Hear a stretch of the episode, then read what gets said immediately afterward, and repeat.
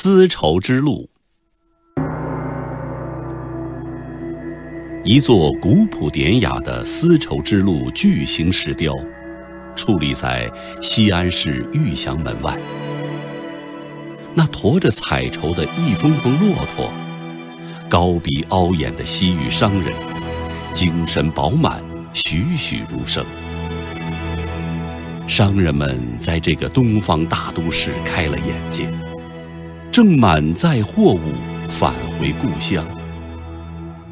望着这座群雕，就仿佛看到了当年丝绸之路上商旅不绝的景象，仿佛听到了飘忽在大漠中的悠悠驼铃声。公元前一百一十五年，一个天高气爽的早晨，在伊朗高原北部，一位身着戎装的将军正在安息国边境守候。将军骑在高头大马上，身后兵马不计其数。这浩浩荡荡的大军，奉安息国国王的命令，正在迎候。远道而来的友好使节，东方隐约传来一阵阵叮铃叮铃的驼铃声。士兵们循着铃声望去，远处出现了一支骆驼队。骆驼队前面飘扬着鲜艳的旗帜。来了，来了！安息国士兵欢呼起来，列队欢迎！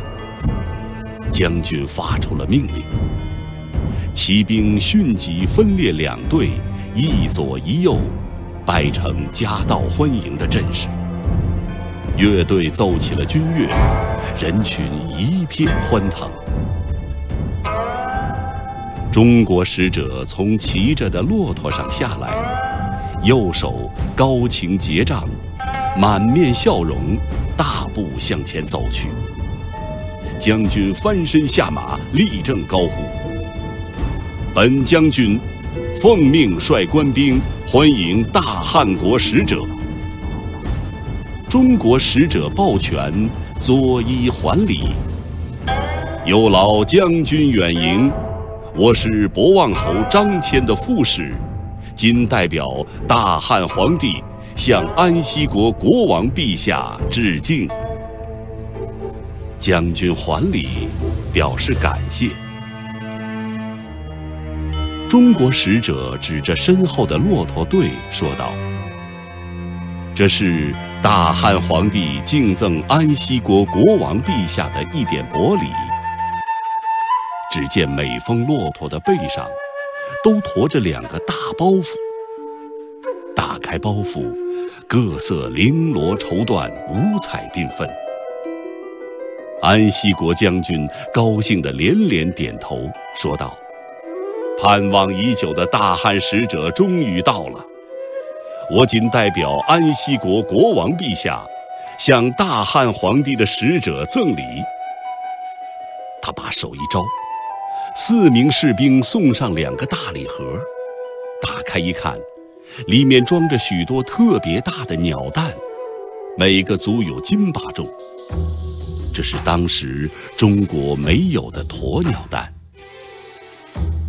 中国使者正要道谢，将军又把手一招，走上两个人来，原来是魔术师。打头的一个拔出一把匕首，插入自己嘴里，顿时吞了下去。只见他一拍肚子，匕首又从嘴里吐了出来。第二个则张开大口，喷出一团又一团火苗。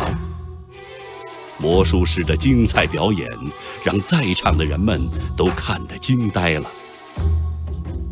将军含笑说道。今天是个值得庆祝的日子，特地让他们前来助兴。中国使者拱手致谢，高兴地说：“没想到一条道路将远隔千里的我们联系在了一起。这真是一条伟大的路啊！这仅仅是张骞出使西域后东西方交流的生动一幕。张骞在此之前，于公元前一百三十八年，曾历尽艰险出使过西域。公元前一百一十九年，他第二次出使西域。加强了汉朝与西域各国的友好往来。从那以后，一队队骆驼商队在这漫长的商贸大道上行进。他们越过崇山峻岭，将中国的养蚕、缫丝、冶铁、造纸、凿井、灌溉等技术带向中亚、西亚和欧洲，将那里的葡萄。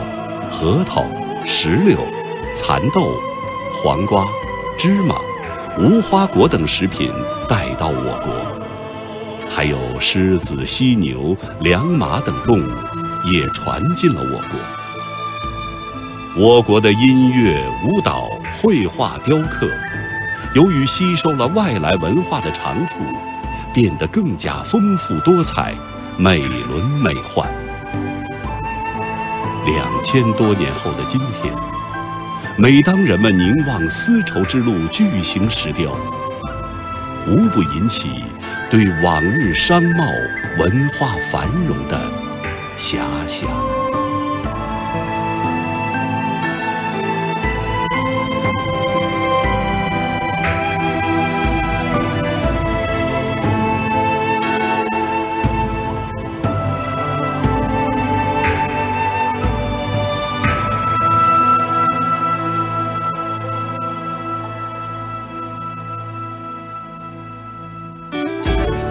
更多课文，请关注微信公众号“中国之声”。